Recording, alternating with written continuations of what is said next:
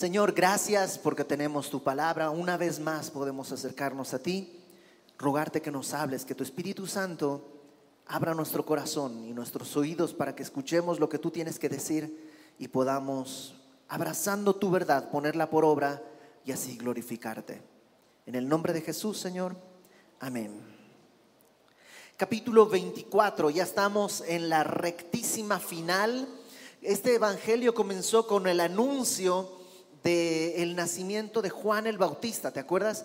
Juan el Bautista iba a nacer para ser el precursor del Mesías. Él iba a, a anunciar que el que viene detrás de mí es mayor que yo. Él sería el que prepararía el camino del Señor. Luego vimos el anuncio del ángel a María de cómo ella quedaría embarazada y luego vimos el cántico de María en alabanza a Dios que dice se ha agachado a mirar a su sierva. Y luego vimos a Jesús de niño. Eh, eh, Lucas es el único que registra eventos de la infancia del Señor Jesucristo. Después vimos el inicio de su evangelio y cómo fue creciendo en popularidad, pero también después lo vimos cómo fue rechazado por su pueblo al punto de que lo entregaron a los romanos para que lo ejecutaran en la cruz pero después de la muerte de Jesucristo al tercer día resucitó y las semanas pasadas estuvimos viendo ese momento en el que Jesús se presenta primeramente con unas mujeres y luego con dos discípulos que estaban camino al pueblo llamado Emaús y les tiene que de alguna manera convencer que en verdad nada de esto ha escapado del plan de Dios. Mientras van camino Emaús, Jesús, ellos no lo han reconocido, pero les va hablando las escrituras y les va diciendo cómo estaba todo esto ya escrito que así tenía que ser. Y cuando llegan a Emaús, están por comer, Él da gracias por, levanta el pan y lo bendice y entonces lo reconocen. Y en ese instante estos dos discípulos de, que estaban camino a Emaús, bueno, ya llegaron a Emaús, echan a toda velocidad la carrera de regreso a Jerusalén para contarles a los otros discípulos, ha resucitado, lo hemos visto, ha resucitado. Y cuando llegan a Jerusalén, resulta que están los otros discípulos así todos eh, pues emocionados, eh, diciendo, ah, se le apareció a Pedro, sí, aquí está, y, y como que están todos felices porque han escuchado esa noticia. Y ahí nos quedamos la semana pasada. Capítulo 24, versículo 36, dice, mientras ellos aún hablaban de estas cosas, estaban hablando de cómo Jesús había aparecido a uno y a otro, Jesús se puso en medio de ellos y les dijo, paz a vosotros. Ok, em, acompáñame por favor a Juan capítulo 20, porque Lucas está escribiendo esto, él no estuvo ahí, él es una especie de investigador, pero él no estuvo ahí, mientras que Juan sí, Juan estuvo en ese momento ahí en esa habitación y Juan nos narra un pequeño detalle. Juan capítulo 20, versículo 19, Juan 20, 19 dice, cuando llegó la noche de aquel mismo día, ese el primer día de la semana, el domingo que había resucitado en la noche, estando las puertas cerradas del lugar donde los discípulos estaban reunidos por, medio, por miedo de los judíos, vino Jesús y puesto en medio les dijo, paz a vosotros. ¿Qué pasaba? Pues los judíos habían tomado a Jesús, lo habían entregado a Roma, acusándolo, entre otras cosas, de sedición y de, ser un peligro para Roma. Entonces ellos tenían temor de que pues, si así entregaron a Jesús, que era como el líder, probablemente iban a ir tras ellos también y por eso estaban encerrados en alguna habitación y, y no querían salir. Y lo que dice Juan es que las puertas estaban cerradas en ese lugar. Entonces por todo esto, que Lucas narra que Jesús se puso en medio y les dijo, pasa a vosotros, es que seguramente has oído la idea de que Jesús están ahí hablando y de pronto aparece ahí en medio y les dice, pasa a vosotros, porque Jesús con este cuerpo glorificado puede atravesar paredes y seguramente lo has oído así. Ok, hay que admitir que de alguna manera pareciera algo así. Pero si somos sinceros, no es lo que dice el texto. ¿Ok? El texto no dice que Jesús apareció así de la nada eh, o, algo semejante. Probablemente estaban con las puertas cerradas, pero las puertas cerradas se pueden abrir, o sea, no, no, no es imposible. Probablemente abrió la puerta, entró y ellos estaban tan emocionados que no se dieron cuenta, nada más cuando se produjo, hey, aquí estoy, se, se espantaron porque lo vieron ahí. Es probable, eh, no lo sabemos, vamos a estar viendo algunas cosas que ignoramos en esta parte, porque no, nos dice la Biblia cómo fue. Puede ser que se haya aparecido así, pues puede, o sea, es, Dios, Él puede hacer lo que quiera, Él puede aparecer y desaparecer. Cuando estaba con un cuerpo como el nuestro, caminó sobre el agua, entonces no habría ninguna dificultad para que con un cuerpo glorificado, pues atraviese una pared. No sería lo normal, pero podría ser. Ahora, el texto no lo dice no dice que fue así. Entonces, pues tú piensa lo que, pues, imagínatelo como tú quieras imaginarlo, realmente no tenemos ninguna inclinación. Solamente quería decirte que no dice eso, ¿ok?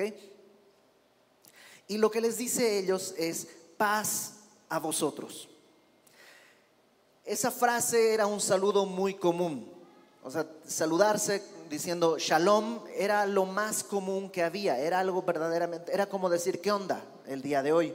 Era muy común, pero en este caso ese saludo es mucho más que un saludo común, porque la Biblia enseña que nosotros estábamos eh, muertos en nuestros delitos y pecados, pero además éramos enemigos de Dios. Dios no era nuestro enemigo, pero nosotros sí éramos enemigos de Dios. Y que ahora, a través de la muerte de Cristo, justificados por la fe, tenemos paz para con Dios. Entonces, cuando Jesús dice paz, es mucho más que decirles hola, shalom. Está declarando una realidad nueva. He pagado por sus pecados con mi muerte, con mi sangre. He resucitado para su justificación y ahora tenemos paz para con Dios. Jesús se pone en medio de ellos, le dice, paz a vosotros. Entonces, espantados y atemorizados, pensaban que veían espíritu. Em, ahora, acaban de, ver, o sea, llegaron dos de Emmaus diciendo, ha resucitado. Y ellos le dicen, sí, sí, sí. Pedro también lo vio, entonces creen que ha resucitado. Sí, sí, sí, ha resucitado. Y cuando se aparece en medio, ¿qué es lo primero que dicen? ¡Ah, un fantasma! ¡Ah! Y se espantan. ¿Por qué? Porque su fe no ha sido perfeccionada. Creen, pero, pero están en ese... Cuentan que mm, hubo un, un, equilibrista que colgó un cable de un edificio a otro muy alto y, y, estuvo todo el día caminando de un lado a otro sobre ese cable. La gente empezó pues abajo a, remolinarse, a, ver, porque pues esto era algo muy asombroso, un edificio muy alto y un hombre que pasaba y que iba como brincando y que mm, luego en bicicleta y luego en un monociclo iba y venía y la gente ya estaba ahí abajo pues muy pues, extasiada con lo que estaba viendo y de pronto pues ya se da la vuelta y va como para atrás, así como el pasito de Michael Jackson y va, se va haciendo todo eso todo el día y, y en algún momento él se para y dice, ¿ustedes creen que puedo hacer este mismo cruce con los ojos vendados y caminando hacia atrás y el público dice, sí, claro, pues lo has hecho todo el día y entonces se venda los ojos y camina hacia atrás y lo cruza y todo el mundo está pues embelesado con el espectáculo, se da la vuelta y pregunta, ¿creen que puedo hacer con los ojos cerrados, caminando hacia atrás sobre una bicicleta y con alguien en los hombros y todo el mundo dice, pero por supuesto eres el más grande del mundo y entonces dice, a ver, un voluntario y entonces la fe no está perfeccionada, porque una cosa es decir que creo que puedes hacerlo y otra cosa es treparme en tus hombros creyendo que puedes hacerlo. Y de alguna manera los discípulos, su fe es real, pero está en ese proceso de perfeccionamiento. ¿Creen que ha resucitado? Claro. Lo vieron los de Maús, lo vieron las mujeres, lo vio Pedro, están emocionados con eso, pero en el momento en que aparece no lo pueden creer. No lo pueden creer. Y Jesús lo sabe. Les dice, pero Él les dijo, verso 38, ¿por qué estáis turbados y vienen a vuestro corazón estos pensamientos? Mirad mis manos y mis pies que yo mismo soy. Palpad y ved, porque un espíritu no tiene carne ni huesos como veis que yo tengo. Jesús les dice, a ver, a ver, a ver, a ver. ¿Por qué están pensando esas cosas? Miren mis manos y mis pies. Probablemente en este momento no estaba enseñándole las cicatrices. Puede que sí, pero no nos dice el texto que les mostraba las cicatrices. Simplemente estaba diciéndoles, a ver, miren, toquen.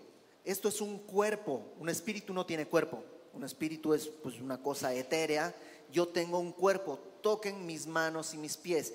Y dice, usa una frase, un espíritu no tiene carne ni huesos. Em, a partir de esa frase hay toda una doctrina que dice que el nuevo cuerpo, el cuerpo glorificado que tendremos después de haber resucitado, no tiene sangre. Porque Jesús habla de carne y huesos, pero no de sangre. Y yo sinceramente creo que eso es estirar demasiado el texto. Yo creo que él dice, no tengo, o sea, porque es lo que tienen que tocar. La sangre no se toca, se toca, o sea, si tú agarras la mano, dices hay carne y hay huesos, pero no, no se siente la sangre. Entonces yo creo que Jesús simplemente lo que está tratando de decirles es, a ver, cerciórense, no soy un espíritu, tengo un cuerpo. Y la Biblia dice que nosotros tendremos un cuerpo semejante al cuerpo que tiene Jesús después de la cruz. Nuestro cuerpo será como el que Él tuvo en este momento. ¿Y eso qué quiere decir? Que tendremos un cuerpo. Estas ideas de que vas a ser un ángel sentado en una nube tocando el arpa y no sé qué, no es real. Eres una persona aquí, serás una persona allá, una persona con cuerpo, porque las personas tienen cuerpo, no son fantasmas. El Señor Jesús tenía cuerpo y les dice, eh, diciendo esto, les mostró las manos y los pies. Y como todavía ellos de gozo no lo creían, pensaban que era demasiado bueno para ser verdad, y estaban maravillados, les dijo, eh, ¿tenéis aquí algo de comer? Entonces le dieron parte de un pez asado y un panal de miel, y él lo tomó y comió delante de ellos. Y es como, pues, a ver, ok, vamos a pasar un buen rato tratando de explicar esto. a ver, tráiganme algo de comer. Y lo que comió pues no es como que, bueno, ustedes son muy jóvenes, pero ¿alguien se acuerda de Gasparín, el fantasma amigable, que comía y se veía la pieza de pollo por aquí abajo? Bueno, no pasó eso porque no es un fantasma, es una persona con cuerpo. Y tú y yo tendremos un cuerpo. Este cuerpo no sabemos muchas cosas, pero sí sabemos algunas cosas. Número uno, en Apocalipsis capítulo 22 se presenta que nosotros seremos siervos de Dios, es decir, que tendremos tareas, tendremos cosas que hacer. No vas a estar rascándote la panza por toda la eternidad, sino habrá labores que tenemos que hacer. No sé cuáles, pero habrá labores. Número dos, dice que en, en la Nueva Jerusalén hay un árbol, el árbol de la vida está en el medio del río sale de un lado y sale del otro y da un fruto y además sus hojas, dice, son para sanidad a las naciones. Y uno dice, ¿cómo sanidad? ¿Habrá enfermedad? No necesariamente. La palabra sanidad eh, en, griego en ese pasaje es la palabra terapeu y, habla de, pues como de una terapia. Eh, la terapia no es necesariamente cuando estás enfermo, tal vez cuando estás cansado. Entonces a lo mejor tú llegarás de jugar fútbol o lo que sea que se juegue, ay, me siento bien cansado, me siento, déjame, te prepara un tecito del árbol, con hoja del árbol de, de la vida, y ahí haces un tecito y te lo tomas y te sientes bien. Es decir, tendrás un cuerpo que tiene ese tipo de situaciones, como un cuerpo, ¿no? Em, sabemos algunas otras cosas. Acompáñame a Primera de Corintios capítulo 15, por favor. Primera de Corintios capítulo 15 versículo 42. Así también, 15:42, 1 Corintios 15:42, así también es la resurrección de los muertos. Se siembra en corrupción, resucitará en incorrupción. ¿Qué quiere decir esto? Este cuerpo se corrompe. Si no lo crees, nomás chécate una foto tuya de hace cinco años y vas a ver cómo se han corrompido algunas cosas, ¿no? A no ser que seas joven. Si eres joven, más bien has crecido, te has vuelto más guapo. Pero, pero si has pasado de los 30, ya la mejor época de tu vida como que ya, ya vas para abajo, ¿ok? El cuerpo se cansa, se corrompe, se duele es lo normal. En cambio, el nuevo cuerpo dice, resucitará en incorrupción. No se va a deshacer, no se va a debilitar, no se va a, a agotar. Es un cuerpo distinto. Luego dice en el verso 43, se siembra en deshonra, resucitará en gloria. Este cuerpo, pues, está inclinado al pecado. Este cuerpo tiene apetitos pecaminosos, por eso se deshonra. Pero el nuevo cuerpo va a ser glorioso, no va, no va a tener esta inclinación. Luego dice, se siembra en debilidad, resucitará en poder. Este cuerpo es débil. Sí, es, la verdad es un cuerpo, el, cuerpo es maravilloso, pero, pero es débil. Una enfermedad, una situación muy delicada puede producir cosas terribles en nuestro cuerpo, pero resucitará en poder. Luego dice, eh, se siembra cuerpo animal y, está bien traducido. La palabra animal literalmente quiere decir sensitivo o, como un cuerpo que se guía por los sentidos, como un cuerpo instintivo. Ah, ok, como animalito, o sea, los, pues los animalitos se viven, se mueven por sus instintos. Quieren comer, comen. Quieren una pareja, pues la buscan y ya, como que no hay, no, no hay, hay un dilema moral, son solo puro instinto. Y de hecho, el hombre natural, el hombre sin Cristo, sin el Evangelio, el día de hoy, ¿qué es lo que piensa? Que es un animal evolucionado, ¿no? O sea, realmente el hombre natural pues, considera que entre un chimpancé y yo no más hay tiempo, no hay bien, no hay mal, y, y por eso el hombre natural se comporta en muchos sentidos pues como animalito. Quiere comer, come, quiere una pareja, la busca, se cansa, la bota y agarra otra y pues como animalito por sus instintos. En cambio, dice, se, cuerpo, se siembra cuerpo animal, pero resucitará, dice, cuerpo espiritual. Un cuerpo que más bien obedece al espíritu más que a la carne. Eso es lo que sabemos del nuevo cuerpo. Y acompáñame por último a Filipenses, por favor, Filipenses capítulo 3. Filipenses capítulo 3, fíjate lo que dice al final. Filipenses 3, 20 mas nuestra ciudadanía está en los cielos, de donde también esperamos al Salvador, al Señor Jesucristo, el cual transformará el cuerpo de la humillación nuestra para que sea semejante al cuerpo de la gloria suya. O sea, este cuerpo de nuestra humillación se refiere a cómo nuestro cuerpo nos traiciona. Cuando hasta el mismo apóstol Pablo decía, todo lo que quiero hacer no hago y lo que no quiero hacer eso hago. Este es el cuerpo de nuestra humillación, pero va a ser transformado, dice, semejante al cuerpo de su gloria, al cuerpo que él tenía cuando resucitó, así será un día nuestro cuerpo por el poder con el cual también puede sujetar a sí mismo todas las cosas. El poder que él tiene, que sujeta todas las cosas en su mano, es el mismo poder que hará que nosotros seamos transformados. Entonces, regrésate a Lucas, por favor.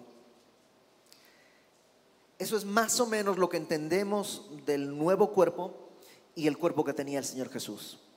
Ahora, después de comer, les dijo, verso 44, estas son las palabras que os hablé estando aún con vosotros, que era necesario que se cumpliese todo lo que está escrito de mí en la ley de Moisés, en los profetas y en los salmos. ¿Sabes qué es lo que va a hacer el Señor Jesús? Va a decirles, abramos nuestras Biblias, vamos a tener un estudio bíblico. Y es el segundo que está dando ese mismo día. Porque el primero lo dio camino a Emaús, ¿te acuerdas? Hablando desde, desde Moisés hasta los profetas, hablaba de lo que la profecía hablaba de él. Y, eh, y ahora nuevamente va a hacer lo mismo, va a, hablar, va a abrir las escrituras con sus discípulos. Y esto me llama la atención porque si hay un momento en la historia en que podría haber dicho Jesús, a ver, disfrutemos de mi presencia. Aquí estoy, contémplenme, disfruten de mi presencia, sería ese. Acaban de darlo por muerto, acaba de aparecer resucitado, es el momento para decir, pues mira, no hagamos nada, contemplemos tu presencia, contemplemos, o sea, tengamos comunión contigo. Ese sería el momento, pero lo que hace es decir, abramos las escrituras. ¿Por qué? Porque solo a través de las escrituras en verdad podemos disfrutar de la presencia de Dios. Por eso es extraño que en ciertos lugares se pretenda decir, no, pues aquí disfrutamos de la presencia de Dios, pero no hubo tiempo para el estudio bíblico. No puede ser posible. No puedes divorciar la presencia de Cristo de, la palabra de Dios. Si está ausente la palabra de Dios, no está presente en la comunión con Cristo. Por eso en Semilla tenemos estudios bíblicos en las reuniones de jóvenes, en las reuniones de adolescentes, en las reuniones de matrimonios, en, todas las reuniones, porque solo a través de la palabra tenemos comunión con Él. Y Él dice, a ver, vamos a abrir las escrituras. Entonces, verso 45, les abrió el entendimiento para que comprendiesen las escrituras. Y esto es maravilloso, porque es una obra de Dios. Él es el que abre tu entendimiento. Eh, les platiqué recién que yo intenté leer la Biblia varias veces antes de conocer del Señor y es como masticar arena, es, es duro, es difícil, es como que no tiene sentido. Es cuando Dios abre tu entendimiento que puedes disfrutar este momento, que la escritura pasa a ser verdaderamente palabra de Dios, pero es su obra y es su gracia. No tiene que ver con tu mucha o poca inteligencia, no tiene que ver con tu mucha o poca capacidad, tiene que ver con su gracia. Juan, que narra también este momento, lo que él dice es que Jesús se paró en medio y les dijo, recibid el Espíritu Santo y sopló. Y es lo mismo, porque no puedes entender las escrituras si no has recibido el Espíritu Santo. El Espíritu Santo entró en ellos y entonces pudieron entender lo que estaba escrito. Y entonces empieza a hablarles. Así les dijo, así está escrito y así fue necesario que padeciese, que el Cristo padeciese y resucitase de los muertos al tercer día. Y yo imagino la cara de los discípulos, porque por fin están entendiendo. ¡Ah! claro, tenía que morir, tenía que... ¡Ah! ¿Nunca te ha pasado eso? Que has leído un, texto 40 veces y de pronto algo te hace... ¡Ah! Oh, ya entendí habla de mí. O, ah, mira, como es esa sensación de que te cayó el 20, ¿no? Lo que decimos vulgarmente, te cayó el 20. Les empezó a caer el 20 y empezaron a creer, ok, esto era necesario, ahora todo esto es pasado. Él ya murió y ya resucitó. Que siga a partir de ahora. Versículo 47 y que se predicase en su nombre el arrepentimiento y el perdón de pecados en todas las naciones, comenzando desde Jerusalén ya murió y resucitó. Eso, ellos no podían hacer nada por eso. Lo que acaban de hacer es entenderlo. Pero ahora que sigue, predicar el arrepentimiento y el perdón de pecados. Y las dos cosas son necesarias.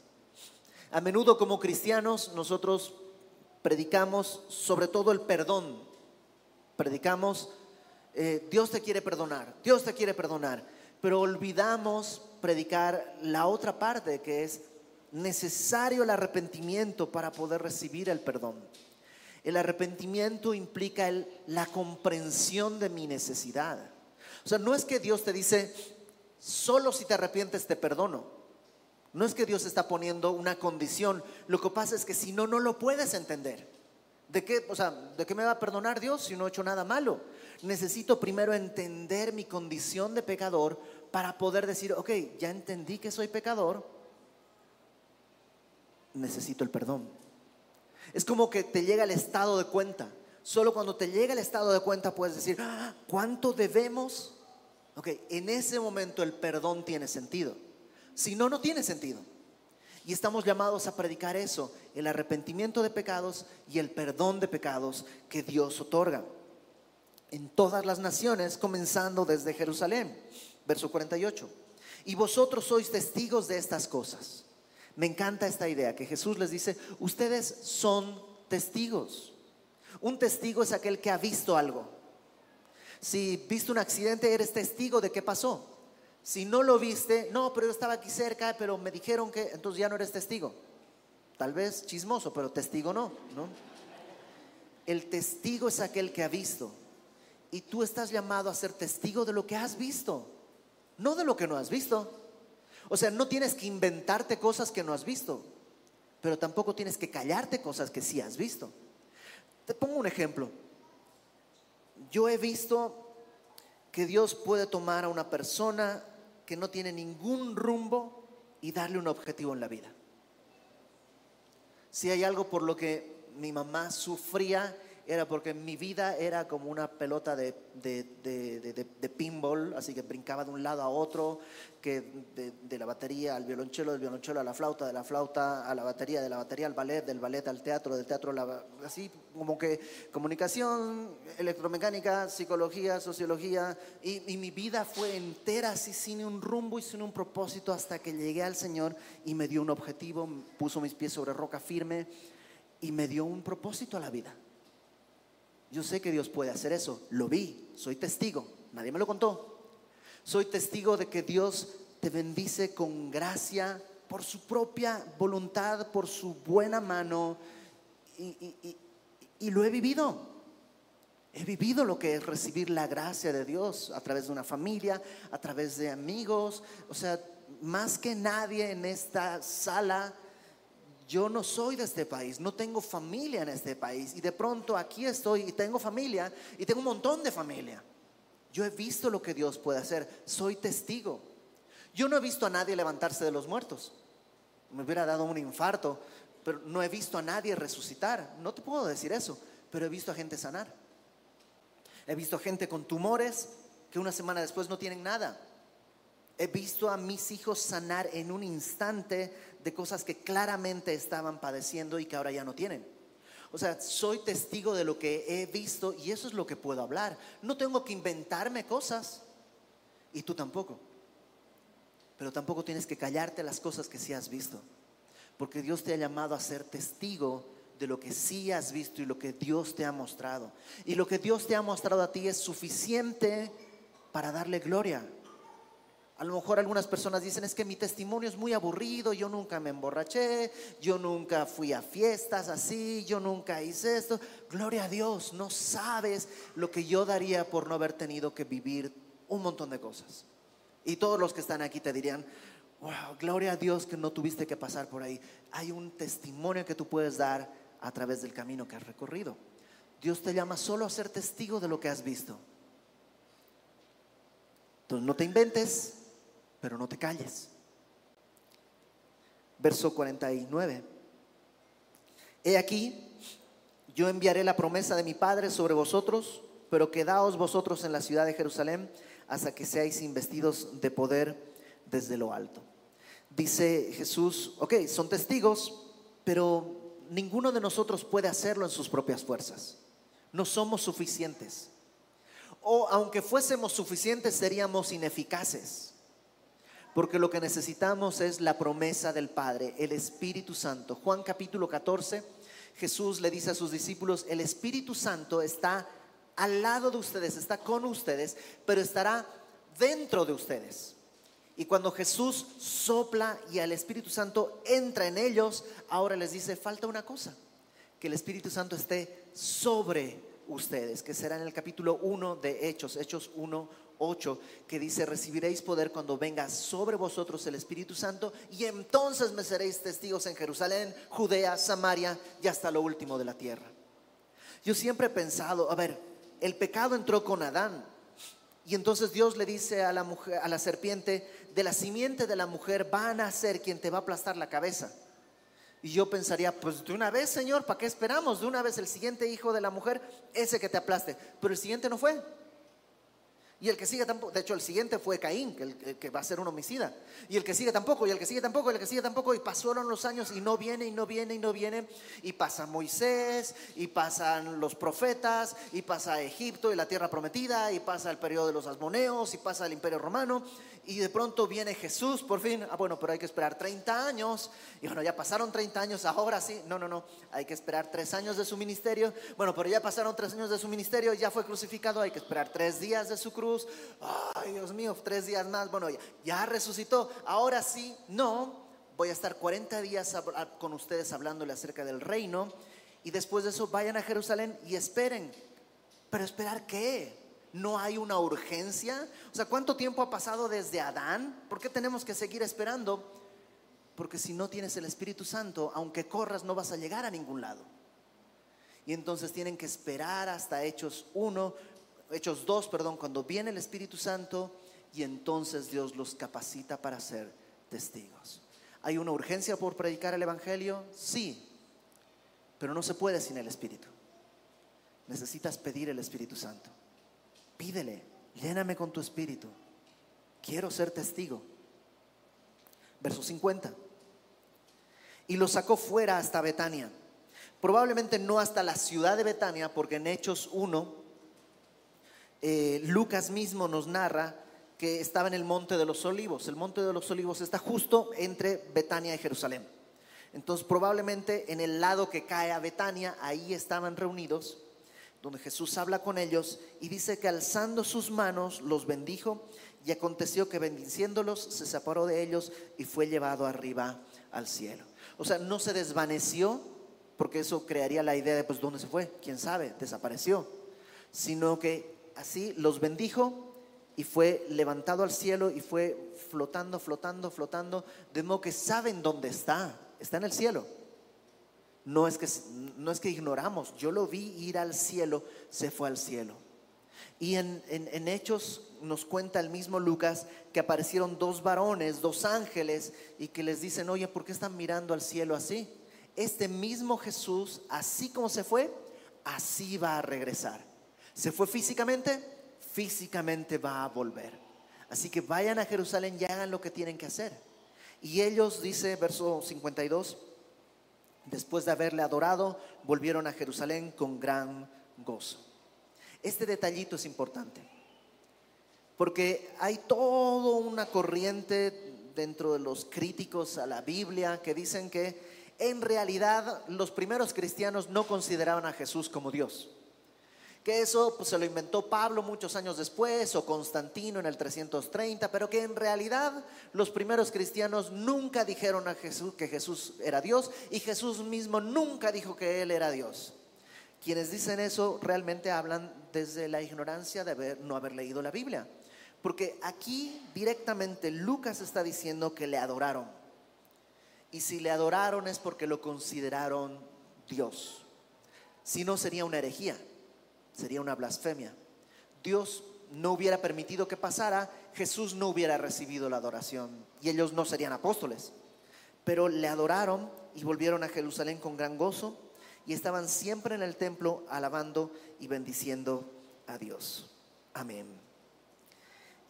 Ese último amén, según algunos eruditos, fue añadido en algún momento porque en los manuscritos más antiguos no está. Entonces, em, es raro, Lucas termina su evangelio diciendo, estaban siempre en el templo alabando y bendiciendo a Dios. Y ya, es como, faltó el ton, ton, ton, ton, o sea, como que el, final parece como incompleto, algo, o sea, como que eh, no, no, no, no llegó al final. Y probablemente no porque el libro de Hechos es lo que sigue después, es el tomo 2. El problema es que si me acompañas al final del libro de Hechos, que estudiamos aquí hace algunos años, el libro de Hechos, capítulo 28, versículo 31, termina hablando de Pablo, está en Roma, en una cárcel, bueno, en una casa alquilada, preso, pero en una casa alquilada, y dice que estaba predicando el reino de Dios y enseñando acerca del Señor Jesucristo abiertamente y sin impedimento.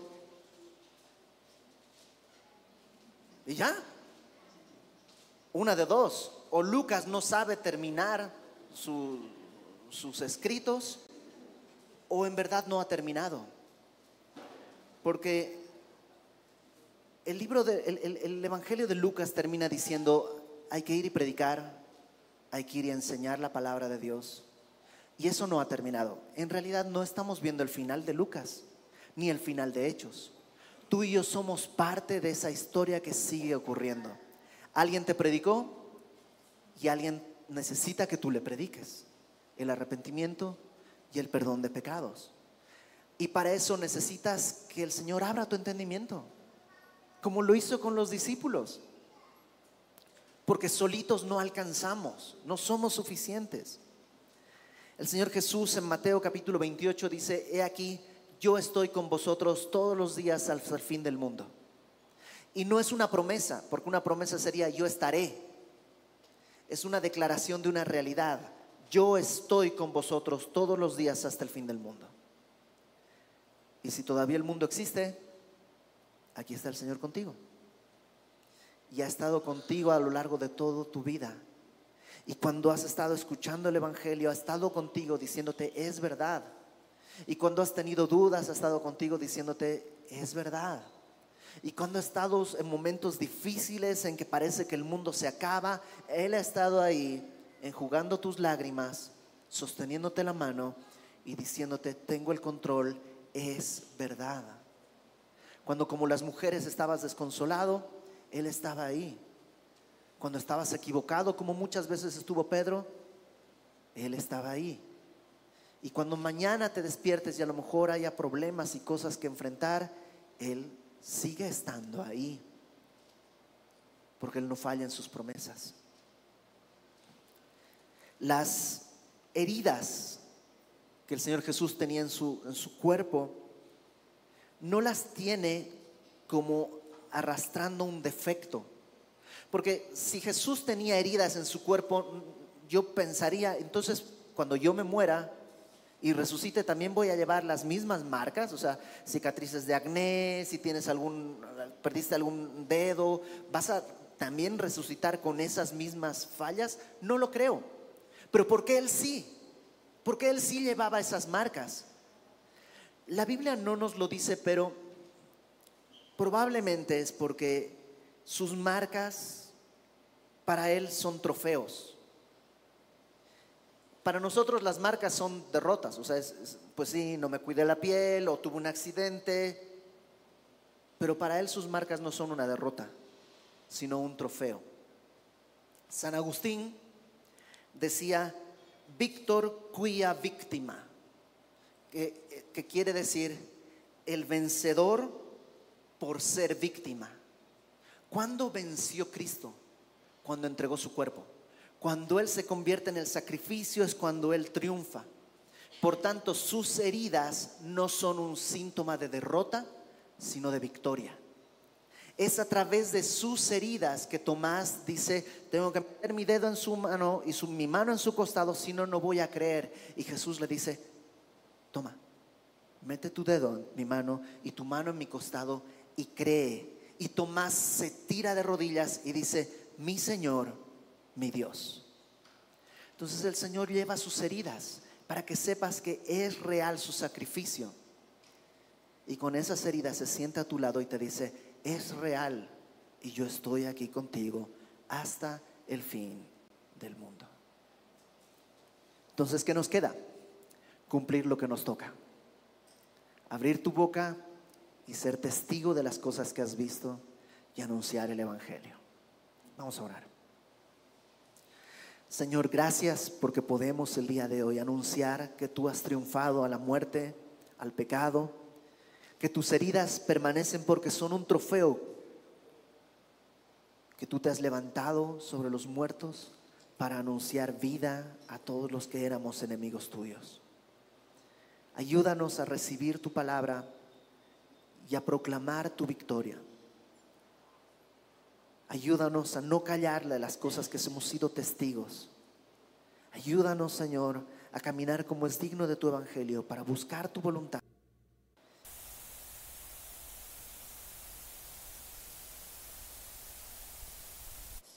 que lo que tú has establecido para nosotros se cumpla y que en esto tú seas glorificado.